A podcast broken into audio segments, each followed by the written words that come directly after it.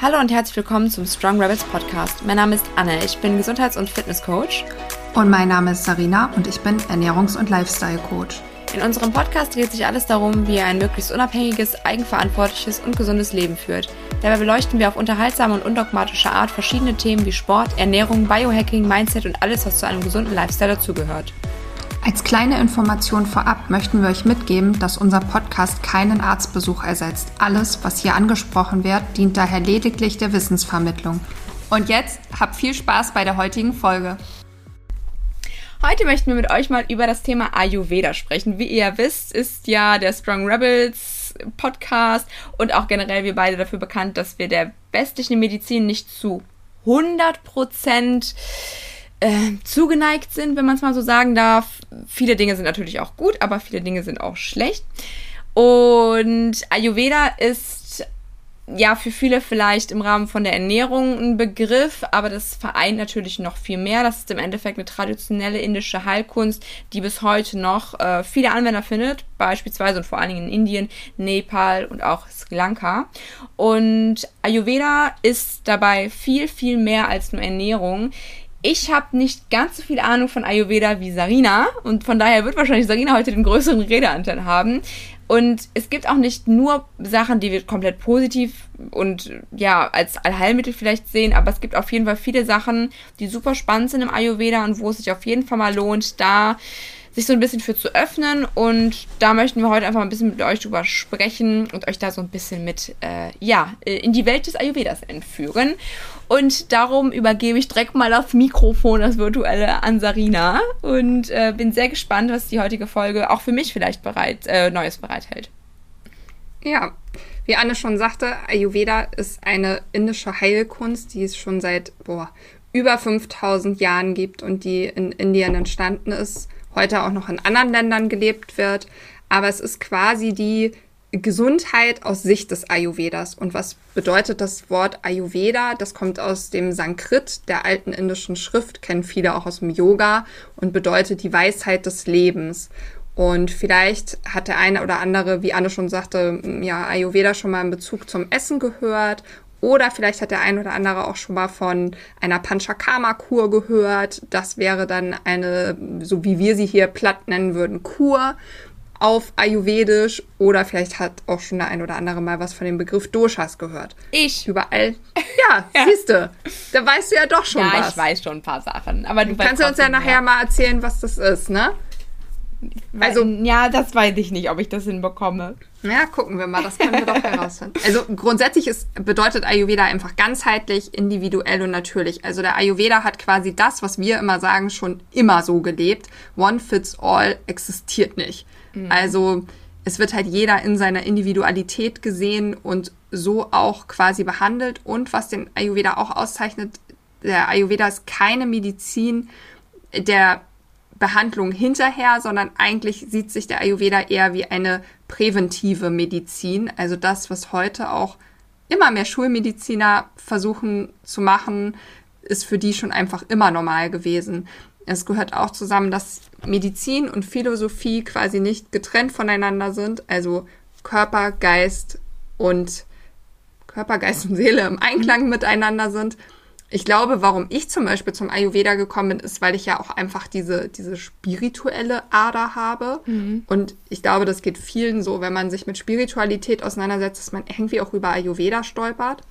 Ja. Oder? Doch, viel. Also ich habe da jetzt ja auch im Rahmen von, wenn du dich halt auch mit Yoga befasst alleine, kommt das irgendwie automatisch. Ja. Und das ist, also im Endeffekt ist das ein No-Brainer. Da kommt man im Endeffekt immer drauf. Wenn es nur die Ernährung ist und wie gesagt mit diesen fünf Doshas, dass du dich da so ein bisschen mit befasst. Ich glaube, das ist so, viele Menschen, die so in diese ganze alternative Geschichte reingehen mit alternativen Heilmethoden, werden wahrscheinlich mit zuerst auf Ayurveda stoßen. Bin ich fest von ja, überzeugt. Ich, denk, ich, ich glaube, es ist auch das, was neben der TCM, neben der traditionell chinesischen Medizin bei uns, glaube ich, so am verbreitetsten ist oder man schon mal gehört hat Natürlich gibt es auch in Indien die klassische Schulmedizin. Es ist allerdings so, dass sich zwei von drei Indern ayurvedisch behandeln lassen. Auf jeden Fall begleitend oder auch nur. Und in ganz vielen Krankenhäusern wird Ayurveda und Schulmedizin in Kombination angewendet. Also für die ist es vollkommen normal, dass Schulmedizin und alternative Medizin eins bilden und gemeinsam am stärksten sind. Ähm, früher war es so, dass man das Wissen zum Beispiel von Generation zu Generation weitergeben hat. Ich glaube, ähnlich wie auch heute das noch so in afrikanischen Urvölkern oder südamerikanischen mit so Heilern und so ist. Mhm. Heute kann man das fünf bis sechs Jahre an der Uni studieren. Du kannst es auch hier studieren. Es gibt ähm, Beispiele wie Dr. Jana Scharfenberg, die auch bei Instagram groß ist, einen tollen Podcast hat, die kommt aus der Schweiz. Ja, ist der Podcast ist, von der, weißt du das? Ich kenne die gar nicht. Hm, kann ich nachher mal raussuchen. Ja. Die ist auf jeden Fall auch ganz normale Schulmedizinerin und hat dann aber schon viele Jahre auch Ayurveda nebenbei studiert und hat sich ganz viel selber aufgebaut. Mittlerweile bietet sie, glaube ich, auch viele Weiterbildungen für Ayurveda-Coaches an und ist da sehr breit aufgestellt. Und die klassische ayurvedische Medizin weiß ich gar nicht, ob das jedem so bekannt ist. Die ist genauso vielfältig aufgestellt wie unsere bekannte Schulmedizin. Das heißt, es gibt mehrere Fachbereiche wie allgemein, Frauenheilkunde, Kinderheilkunde, HNO, Chirurgie. Ich glaube, das ist vielen, ich weiß nicht, war dir das so bewusst? Was denn jetzt genau? Die. dass es auch quasi wie in unserer Schulmedizin diese wirklichen verschiedenen Fachbereiche gibt, nee. in denen man dann auch arbeitet. Und dass es nicht einfach nur bedeutet, was vielleicht viele denken, du nimmst ein paar Öle und Kräuterchen und dann war es das quasi schon. Nee, für mich war eher so dieses, dass es halt irgendwie so eine ja, Herangehensweise so zusätzlich vielleicht ist, bei uns jetzt mittlerweile.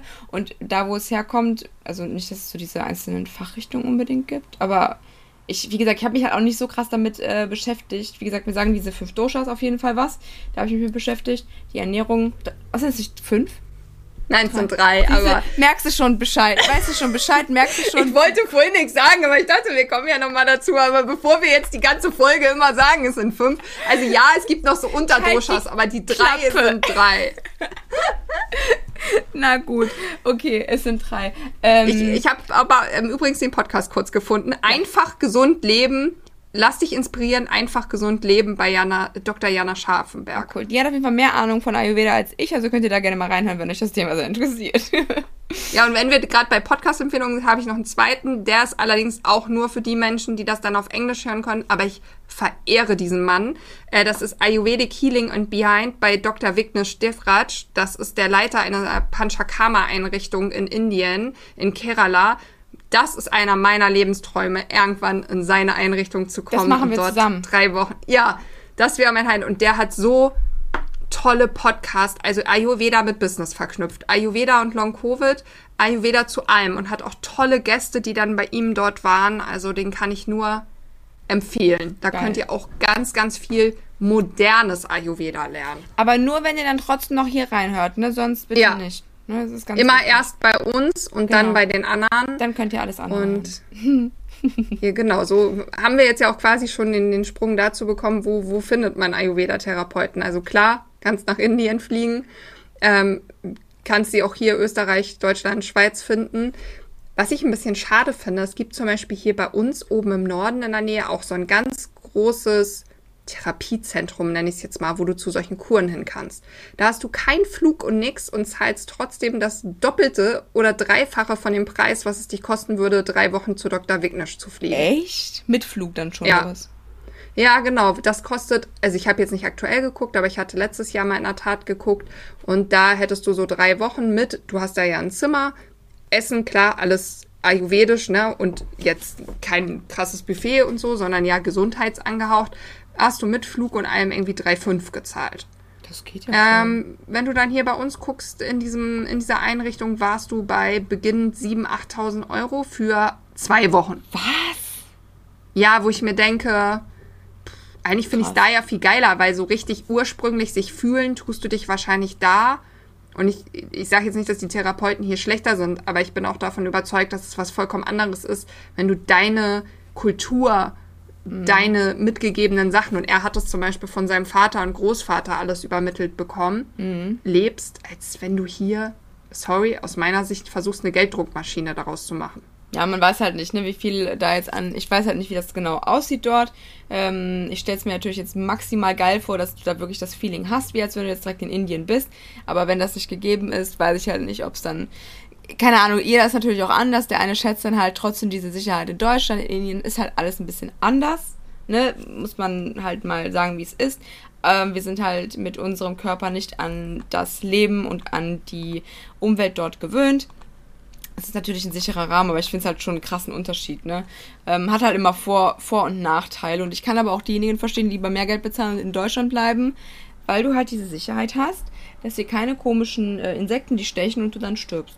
Ja, Ja, weil das, das ist halt, stimmt. das ist halt dieses, das mache, sorry, dass ich jetzt gerade mal so einen kompletten Schwenker mache, aber ähm, egal in welches äh, Land wir reisen, was halt nicht mehr so westlich ist, wie wir es hier halt kennen aus Deutschland oder ich jetzt keine Ahnung, von mir aus auch noch äh, Spanien oder so, da sind wir dran gewöhnt, aber die Leute, die da leben, die kommen ja klar, die müssen sich ja auch nicht die ganze Zeit immer mit äh, allem möglichen ähm, impfen und behandeln lassen, aber die sind ja auch daran gewöhnt, auch an diese ganzen Umgebungen, an die Lebensmittel und das ist immer das Witzige, da müssen wir auch später noch drüber kommen, wenn wir, äh, wenn wir drauf kommen, wenn wir auf die Ernährung zu sprechen kommen, warum man nicht allen immer alles einfach so, ne, das Ja. ist das Heilmittel, das ist die Ernährung, das funktioniert nicht für alle, weil wir alle unterschiedliche Wesen sind, aus unterschiedlichen Ecken der Welt herkommen und uns unterschiedlich adaptiert haben. Das ist halt einfach Fakt, ne? Ja, Und es gibt ja definitiv. Länder, die leben nur von Fleisch, wo andere, wo wir wahrscheinlich an Skorbut äh, sterben würden oder so, was wir es gar nicht hinbekommen würden oder so. Beispiel.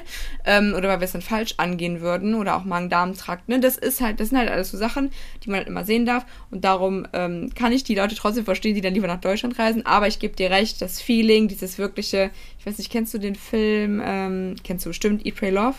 Liebe ich den Ja. Film? Oh, Die war ja dann auch. Aber also ich kenne ihn, aber ich habe ihn jetzt, glaube ich, nicht mehr im Kopf so richtig. Der war so schön. Den müsst ihr euch mal angucken. Da ist es ist im Endeffekt eine Lebensgeschichte von der Frau, die das Buch geschrieben hat. Ist der mit Julia Roberts? Mhm, genau. Ja. Und die reist ja dann auch auf der äh, Suche nach sich selbst dann halt durch die Welt und ist, glaube ich, auch in Indien, meine ich. Und das ist halt schon echt cool, weil du halt dann da auch nochmal so ein bisschen so dieses Feeling bekommst, was du halt machst und dass du halt auch einfach dann nicht komfortabel lebst unbedingt, ne, um da auch aus Ja. deiner Comfortzone so ein bisschen rauskommst und da aber trotzdem so viel über dich lernst. Und ich glaube, das wird dann halt, wenn du dann nach Indien reist und da so eine Kur machst, auf jeden Fall auch nochmal mehr gegeben sein, als dieses, diesen Safe Space innerhalb deiner Comfortzone hier in Deutschland zu haben, ne. Das nur mal kurz Ja. als äh, kleiner Nebensatz, der sehr lange geworden ist. Nee, ist Sie gut. Fort. Ähm, ja, was äh, ist das Verständnis des Ayurveda von Gesundheit und Krankheit? Also, ich habe das ja schon eingangs gesagt, die verstehen sich halt so, dass alles auf Prävention basiert, also der Vorbeugung von Krankheit. Und ähm, was für die wichtig ist, ist die Salutogenese. Das bedeutet, den Patienten zur Gesundhaltung zu ermächtigen. Like, wie wir es immer sagen, raus aus der Opferrolle. Du musst aufstehen und dich in Eigenverantwortung üben und um deine Gesundheit kümmern. Das ist was, warum ich den Ayurveda zum Beispiel so liebe. Nicht für, wie ernähre ich mich, sondern für dieses Verständnis davon, dass jede Krankheit den Ursprung in uns selber hat und dass es oft ein Zusammenspiel aus geistiger, körperlicher und mentaler Ebene ist, warum Krankheiten entstehen Und Umweltfaktoren. und Umweltfaktoren, genau, die kommen halt immer mehr dazu. Und wie wir das dann schaffen können, da wieder rauszukommen. Was, erzähl mal, was kennst du denn für ayurvedische Behandlungsformen quasi, die man einsetzen kann? Dann gucke ich mal, ob mir noch was zum Ergänzen Aber einfällt. gar nicht wirklich. Ähm, Kenne kenn ich wirklich nicht. Nee? nee. Gar nichts? Nein, ich kenne Okay. ich weiß, dass es Ernährung gibt. Ich weiß, dass es diese drei Doshas gibt. Dass man halt, je nachdem, was für Dosha man entspricht, sich unterschiedlich ernähren sollte. Mit dem heiß und kalt und auskühlen und hasse nicht gesehen und erwärmen. Und dann weiß ich noch, ich glaube, ich weiß nicht, ob das auch noch zum Ayurveda gehört, aber viel mit, ähm, ähm, gehört Meditation auch dazu? Meditation? Mhm. Ja, Yoga? ist ja auch dann ein Unterpunkt und Teil quasi auch vom Yoga, ne? Genau, also ne, Yoga, Meditation, klar, wobei das jetzt keine Behandlungsdings ist. Ähm, Aroma? Ja, vielleicht den, für den einen oder anderen schon. Atem. Ja, echt? Atem Ja, Atemübung. Das ist ja auf jeden Fall was, was dazugehört. Ähm, Pranayama, das sind die Atemübungen. Ah, ja, stimmt, klar. Oh, ich war. Dieses, kennst du nicht diese, ähm, diese, was habe ich doch zum Beispiel auch ein Reel, für diese Doch, Wechselatmung? die ist auch, auch aus dem Ayurveda. Ja, Kennst du die, wie heißt das, Feueratmung? ja. Alter, die habe ich mal beim Hot Yoga gemacht. Ich habe gedacht, ich sterbe. Wir sind alle am Grunzen da in einem Raum. Man muss sehr offen sein, ne? In diesem Bereich für alle möglichen Ey, Vor allem Leute, wenn ihr Hot Yoga noch nicht gemacht habt, ne? Ich habe das damals, da hatte mich eine zu eingeladen hier aus Gladbach. Äh, sagte, komm mal zu mir in den, in den Kurs, hatte ich auch letztens den Vortrag gehalten. Und ich hatte jetzt nach, danach zu dir gesagt, das war das Schönste und Schlimmste, was ich jemals in meinem Leben erleben durfte. Das war einfach nur heftig. Du hast gedacht, A1, du stirbst gleich, weil du einfach gleich einen Koller bekommst, weil es einfach so heiß ist. Aber es ist auch so befreiend, weil dadurch deine Muskulatur ja einfach viel mehr entspannt, wenn es so warm ist. Und es war unfassbar krass. Also wenn ihr mal wirklich an eure Grenzen gehen wollt, macht mal Hot Yoga. Das war echt heftig. Und das es gibt, auch noch nicht der, muss ja echt mal ausprobieren. Können wir ja vielleicht mal irgendwann vielleicht überlegen, Ja. zusammen zu machen. Ähm, das ist halt schon eine krasse Erfahrung. Und ähm, gerade für Frauen, die sich in ihrem Körper sehr unwohl fühlen, weil, wie gesagt, ich bin auch jemand, ich habe auch meine Baustellen, auch körperlich fühle ich mich nicht zu 100% wohl. Es also du findest dich, es, es klingt bescheuert, aber du, das ist irgendwie eine sinnliche Art, Sport zu treiben. Ja, es klingt bescheuert, aber Mhm. da sind überall Spiegel gewesen in dem Raum. Und dadurch, dass du so krass schwitzt und alle schwitzen, ist einfach scheißegal. Und das ist, ich fand's, es, es war echt Hammer.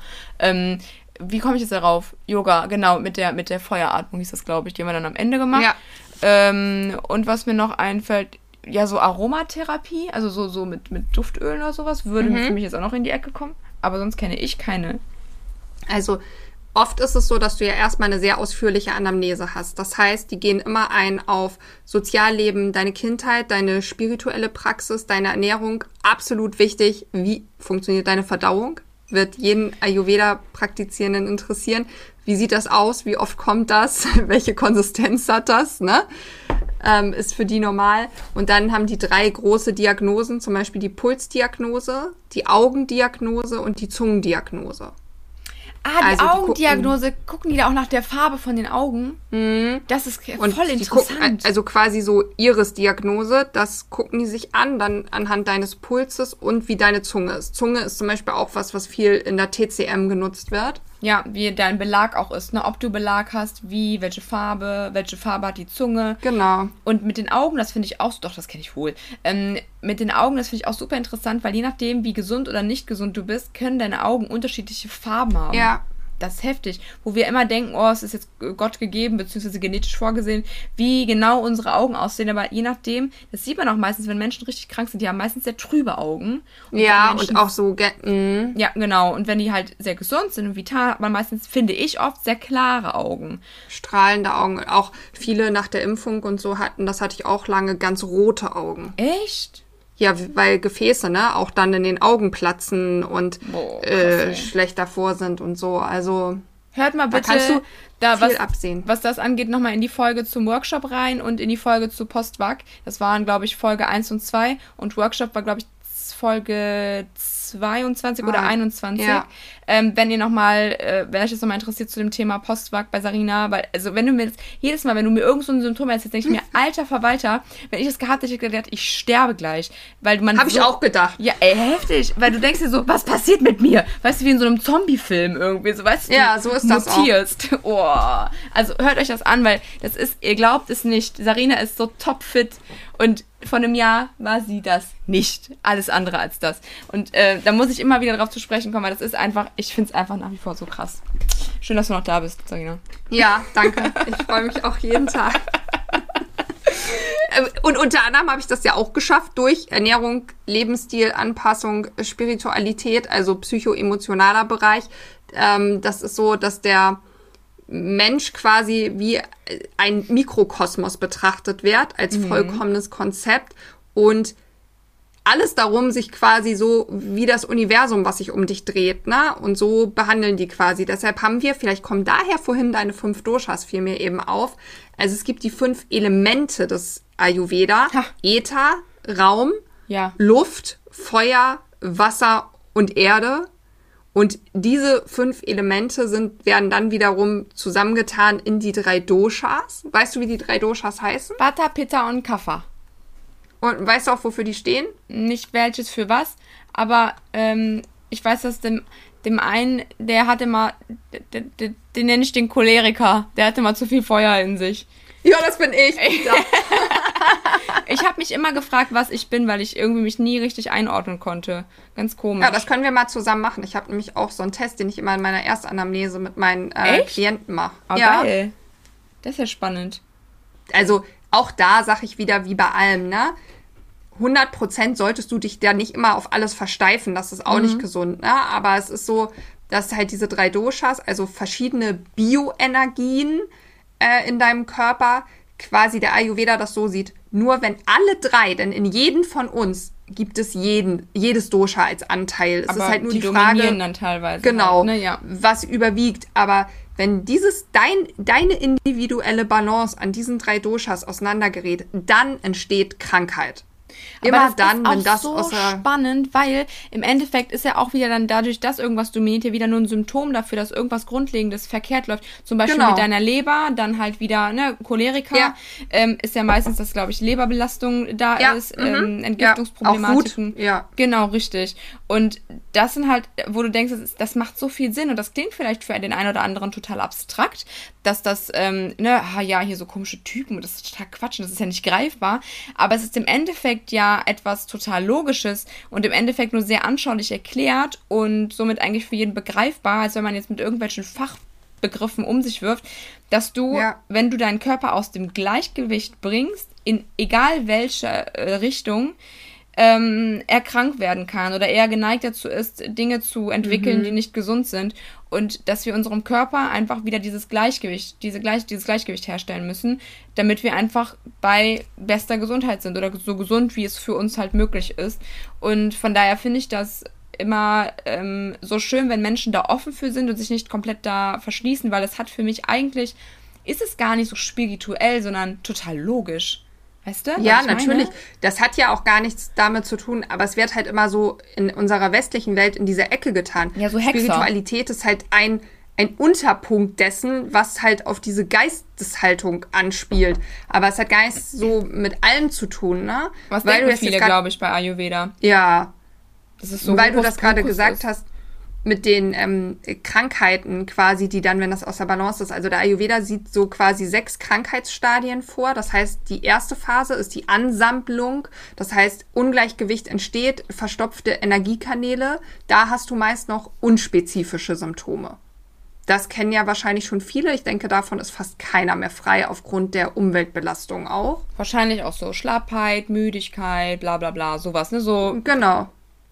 Und dann kommst du in die Verschlechterung, wenn das, also immer unter der Voraussetzung, das Gleichgewicht bleibt bestehen, dann kommen schon mal Dinge dazu wie Sodbrennen, ab und an Magenschmerzen, also deine Symptome werden deutlich wahrnehmbarer und du schaffst es vielleicht noch so, sie zu ignorieren. Aber es nervt und schränkt Aber es ein. nervt und ja. ab und zu machst du dir schon mal Gedanken. Dann kommt die Ausbreitung, das heißt, jetzt fängt es an, dass die Erkrankung sich so langsam in deinem Körper weiter ausbreitet. Erste Folgeerkrankungen entstehen. Du nimmst wahrscheinlich immer mehr Medikamente, damit es halt Genau, und ab hier spricht der Ayurveda auch davon, ab Stufe 3, dass dann oft nur noch Lebensstilanpassungen gar nichts mehr bringen.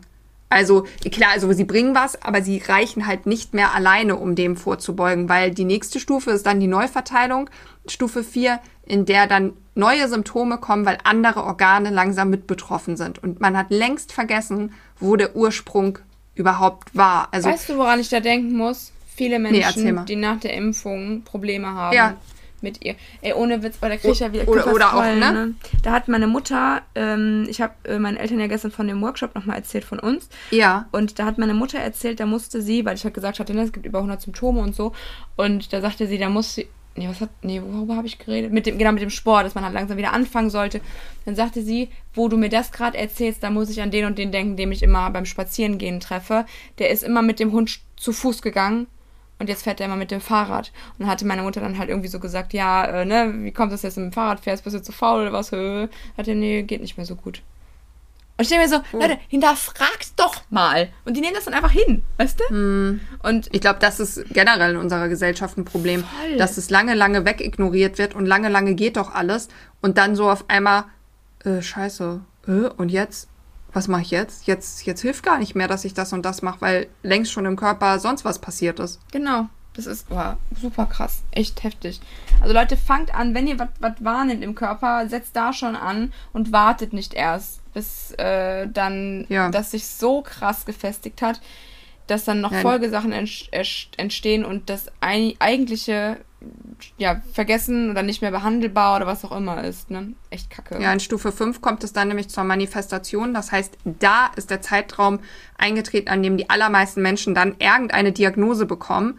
Und wohlgemerkt hat diese Diagnose dann oftmals gar nichts damit zu tun, was ganz am Anfang mal stand. Aber das hat sich dann im Körper weiterentwickelt, weil du es halt ignoriert hast. Und dann treten die allermeisten, das kennen wir ja nun immer mehr, ein in die letzte Stufe, in die Chronifizierung. Und ab hier musst du viele komplexe Therapien wahrnehmen. Es sind Schäden entstanden, die teilweise gar nicht mehr zu reparieren sind. Insofern auch da immer darauf achten, dass man in seiner natürlichen Balance bleibt.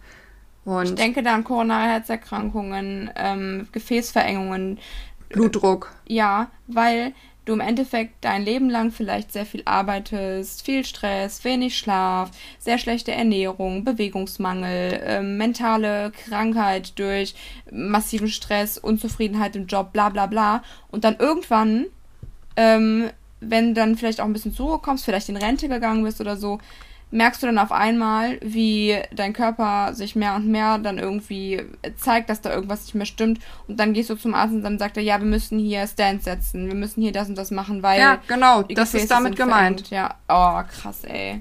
So, damit Ja. das gar nicht entsteht, Leute, fangt jetzt an, was für eure Ja. Gesundheit zu tun und wartet nicht erst. Wirklich, das ist so, so wichtig. Ihr wollt doch lange gesund leben. Ja, und ich meine, klar, es muss nicht jeder jetzt diesen ayurvedischen Weg gehen, aber der ist halt, wie du vorhin schon gesagt hast, eine Verdeutlichung dessen, was wir ja auch immer sagen. Also du hast quasi diese drei Doshas, die du individuell dann anhand solcher Tests, wenn du zum richtigen Ayurveda-Mediziner gehst, bezieht er ja das noch mit ein, ne? Pulsdiagnose, Iris-Diagnose etc.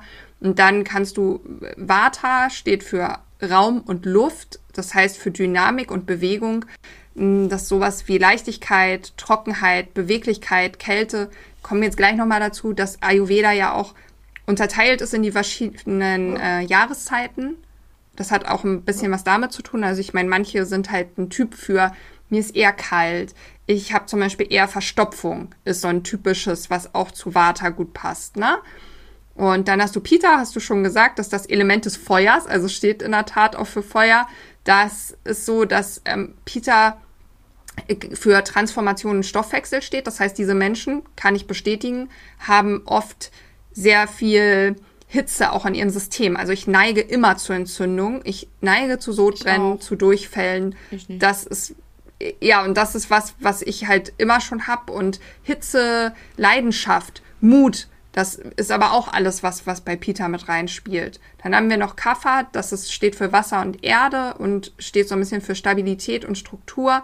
Es sind oft eher so die schwerfälligeren Leute, die bisschen langsamer sind, die sehr geduldig sind, sehr viel Güte ausstrahlen. Und du kannst jetzt dich in allem vielleicht wiederfinden, aber es ist oft so, es gibt diese Typen, die wirklich alle drei haben, also gleich verteilt, aber sehr viele von uns haben zwei, eins dann vielleicht gar nicht so und sind da irgendwie eine gute Mischung von. Aber das sollten wir mal machen, mal rausfinden, was du Ja, bist. Also ich spannend. bin Peter Vata, also ich bin eine Mischung zwischen Peter und Vata, aber mit einem großen, großen Anteil Peter und das bei mir passt das wirklich auch zu 100 Prozent. Also ich glaube, ich bin auf gar keinen Fall Kaffer, weil ich habe keine Geduld. Äh, nein, ich denke, du bist auch, ich könnte mir vorstellen, dass du ein größerer Anteil Vata bist Ich und kleinen mit Anteil. Peter. Äh, ich, ich bin Peter mit Verstopfung. Geil. Das ist auch mal ein neuer Typ. Anne ist Peter mit Verstopfung und ich bin Peter mit Durchfall. Kannst du auf dem anderen Lesenbogen noch ergänzen. Ja, Es gibt jetzt Äh, viel Durchscheiß. too much information, aber ja. Geil. was raus muss, muss raus.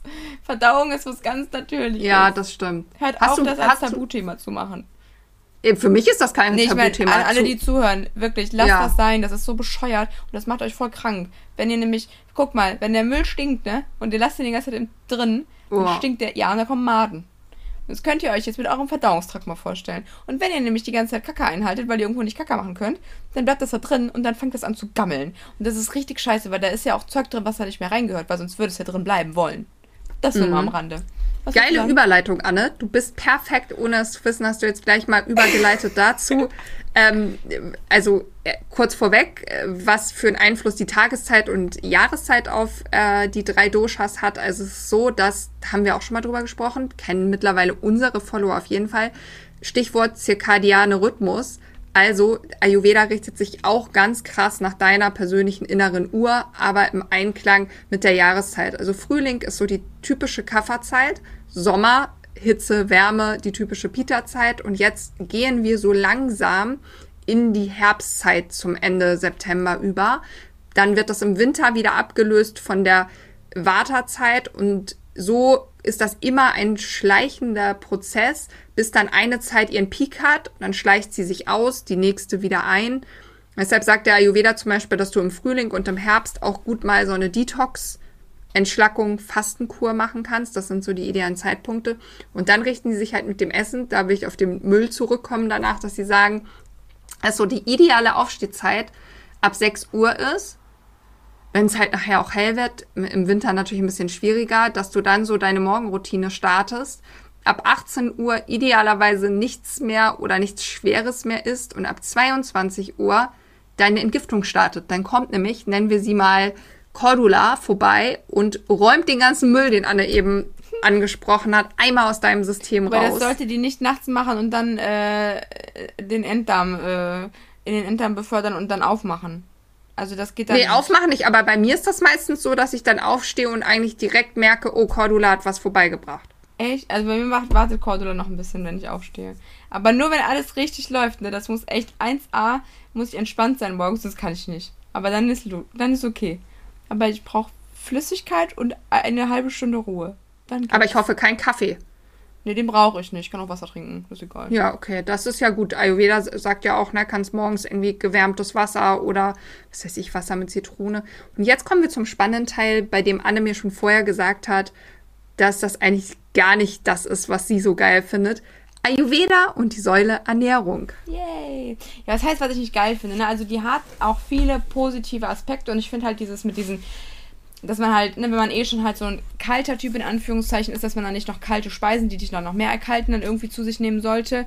Das ist ja im Endeffekt auch dann immer Ayurveda. Ne? Wenn sag halt, doch mal, was du darunter verstehst unter ayurvedischer Ernährung. Was du darüber weißt, kennst und dann gucke ich mal, ob ich jetzt irgendwas Viele ergänzen würde oder nicht. Hülsenfrüchte, viele Gewürze, Ingwer, Kurkuma, viele antientzündliche Nahrungsmittel, pflanzenbasiert. Ähm, aber auch, ich glaube, ähm, also Milchprodukte oder so sind, glaube ich, mit drin, meine ich. Ja, du kannst zum Beispiel für die goldene Milch und so, also per se ist Ayurveda jetzt nicht vegan, aber wie wir ja wissen, hat Indien ja auch einen großen Teil Veganer, ne? Deshalb wird es von vielen halt auch so vegan gelebt. Ja, halt viel so, ne? Linsen, Kichererbsen und so, das ist da halt schon viel mit enthalten drin. Und ja, dass man halt morgens meistens mit, ähm, also so ein ayurvedisches Frühstück ist halt irgendwie meist so ein Porridge.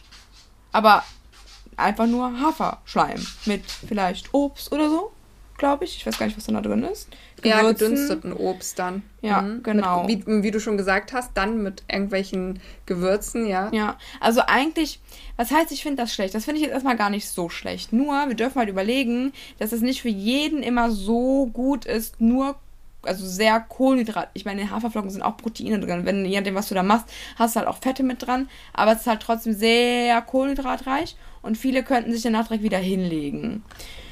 Das ist halt schon so ein großer Nachteil. Und dann ein weiterer Nachteil in der ayurvedischen Ernährung sind einfach die Thema, das Thema Hülsenfrüchte, weil viele Menschen, auch wenn ihr Ja. das vielleicht nicht direkt merkt, weil nicht alle haben direkt Verdauungsbeschwerden, vertragen Hülsenfrüchte nicht. Und vor allen Dingen die Hülsenfrüchte, wie wir sie zubereitet haben, die in hier diesen Dosen, äh, die auch komplett fraglich sind, ob die so gesund sind. Also sind sie auf jeden Fall nicht. Diese Beschichtung da drin, die ist ähm, nicht gesundheitlich zuträglich.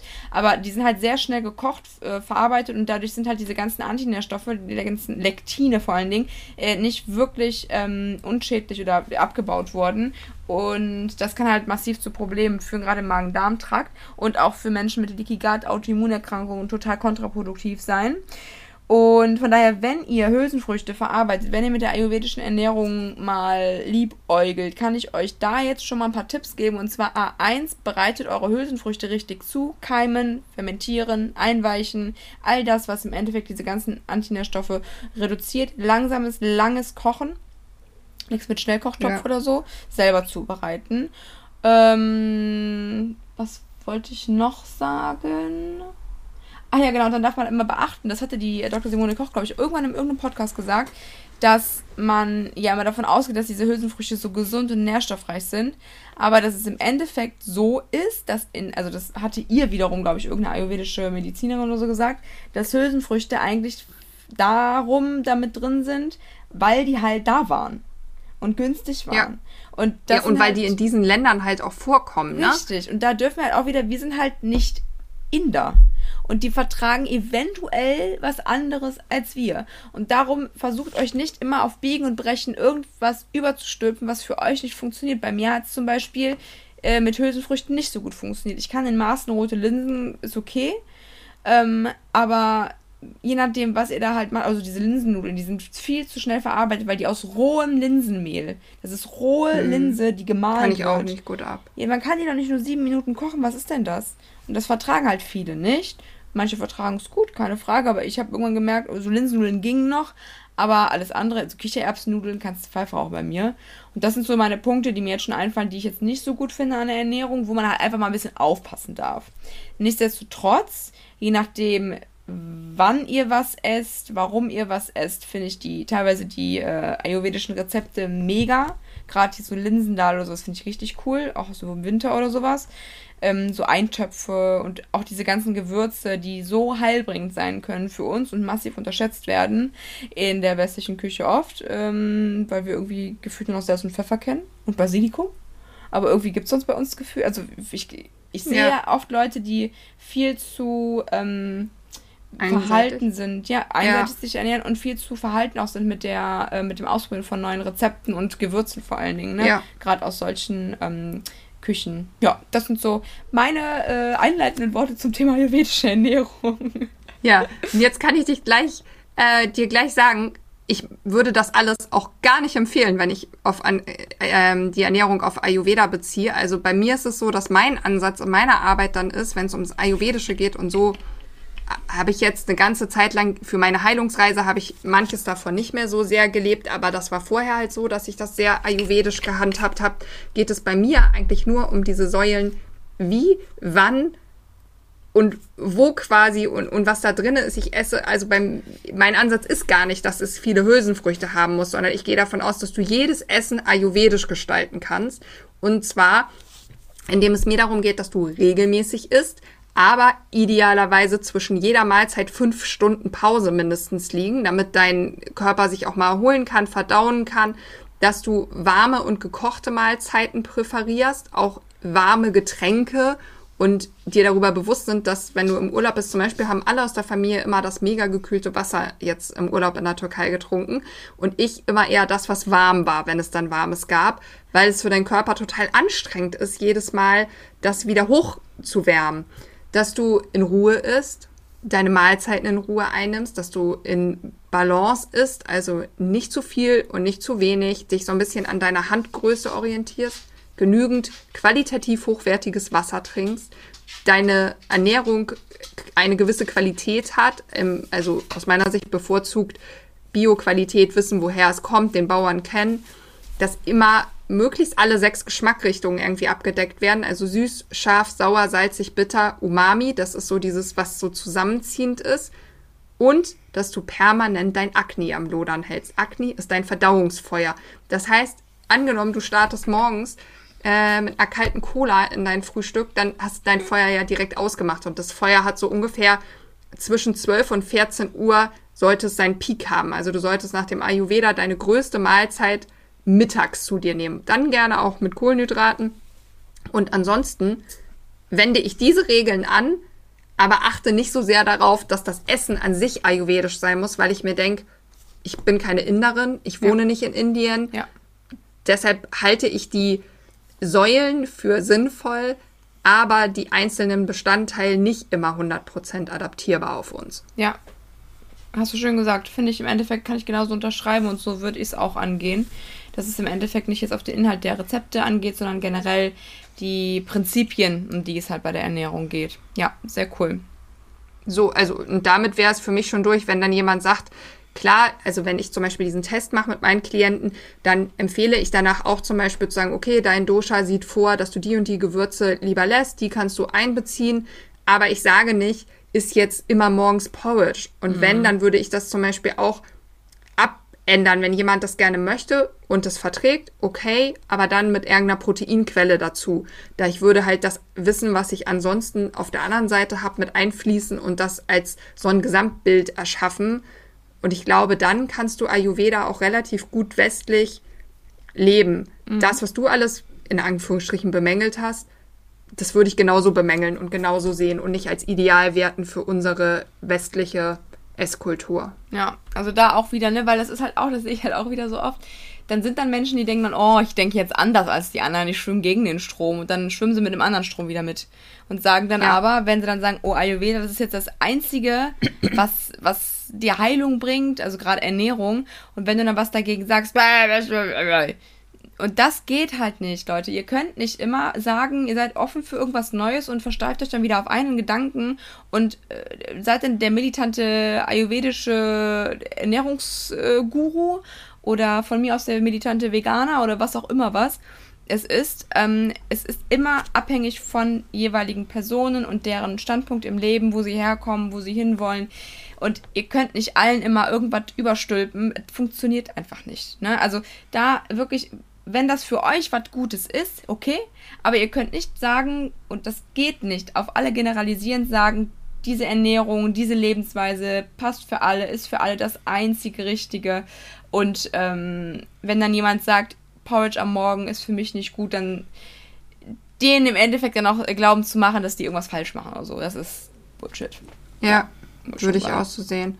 Dann haben wir ja wie immer auch die weiteren Säulen. Viele kennt ihr schon. Schlaf, Umgang mit deiner Lebensenergie, also Stichwort Ruhe, Stress, Regeneration, Bewegung, Yoga, Entgiftung, da kommt das Ama ins Spiel. Also der Ayurveda nennt es so, wie, also die gehen schon immer davon aus, dass wir quasi ein Fass haben, mm. ein Sammelbecken und sich dort Ama ansammelt, also Giftstoffe, die angesammelt werden, Belastung, Stress, Traumata. Und dass, wenn dein Ama zu doll wird, ich habe zum Beispiel auch einen so einen Test, ähm, wo man testen kann, testen kann, in Anführungsstrichen, wie viel AMA hast du angesammelt. Also manche Symptome sind damit schon so, dass du sie zusammenbringen kannst. Und dass du dann halt diese Panchakarma-Kuren machen kannst, bei denen du dann oft sowas machst wie verschiedene Ölgüsse, Sternguss, verschiedene Massagen. Ähm, was zum Beispiel auch dazu gehört, ist provoziertes Erbrechen. Oha. Äh, provozierter Durchfall, der durch Heilkräuter hervorgerufen wird. Fasten, also. Heilkräuter? Ja, es ist halt so, wenn du so ein ähm, so eine Panchakarma machst oder auch solche Behandlungen oder Ayurveda-Behandlungen, dann kann es gut sein, dass so ein Arzt zu dir sagt, für dich ist wichtig, du isst sechs Tage gar nichts. Und dann musst du dich hier einmal brechen. Also uh. die gucken halt individuell, welches Ama, ne? welche Symptome hast du. Und was auch ganz wichtig ist, ist dein Dharma. Und Dharma ist dein Sinn, den du im Leben hast. Also der Ayurveda hält es für sehr wichtig, dass jeder von uns quasi das, was Anna und ich hier machen, dass jeder seinen Sinn und seine Vision und sein Warum, warum bin ich hier und was möchte ich machen, was kann für jeden anders aussehen, ne? Es kann sein, du bist in deinem Job mega glücklich, aber gehst jeden Nachmittag im Tierheim Tiere ausführen oder du kümmerst dich um alte Menschen, um Menschen mit äh, Handicaps. Du, keine Ahnung, gehst gerne ans Meer, du verkaufst Eis. Für jeden kann sein Dharma sich anders anfühlen, aber wenn du nicht auf dein Dharma achtest und deins lebst, dann bist du auch nicht 100% in der Gesundheit. Ja, ja, und das macht dich im Endeffekt auch wieder krank, weil einfach Geist und Körper ja so massiv zusammenhängen. Und ich denke mal, jeder hat das schon mal irgendwie erlebt, dass wenn es einem nicht gut geht, auch irgendwann andere Symptome hinzukommen.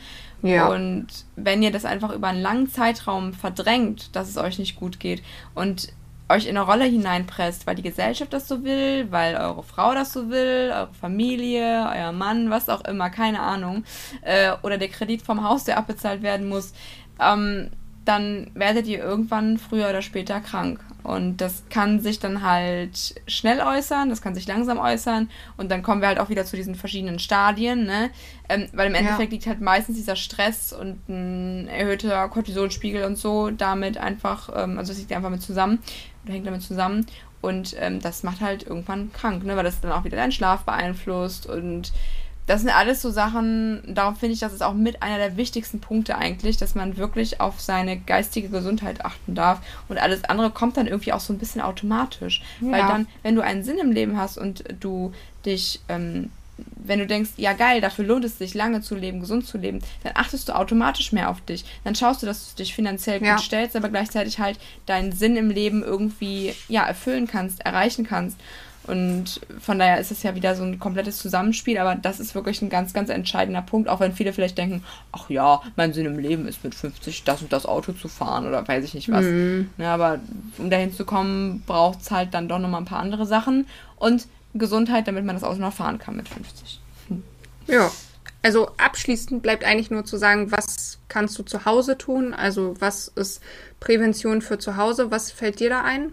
Was vielleicht auch so ayurvedisch angehaucht ist. Öl ziehen und Zungenschaben morgens.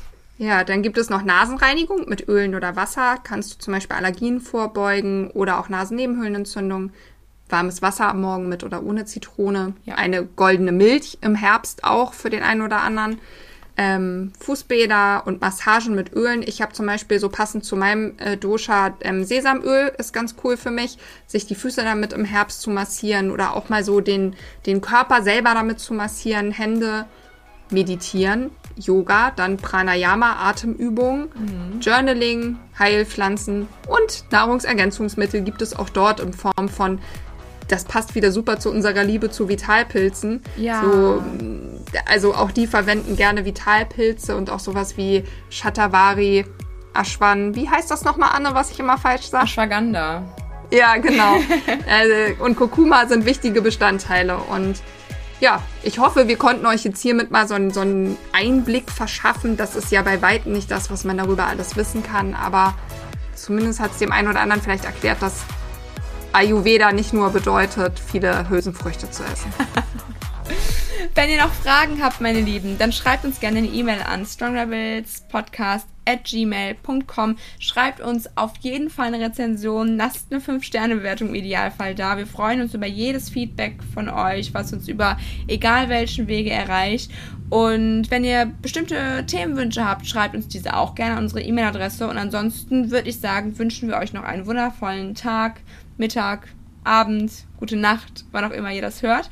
Und hoffe, dass wir uns beim nächsten Mal wieder hören. Genau. Tschüss. Bis dann. Ciao.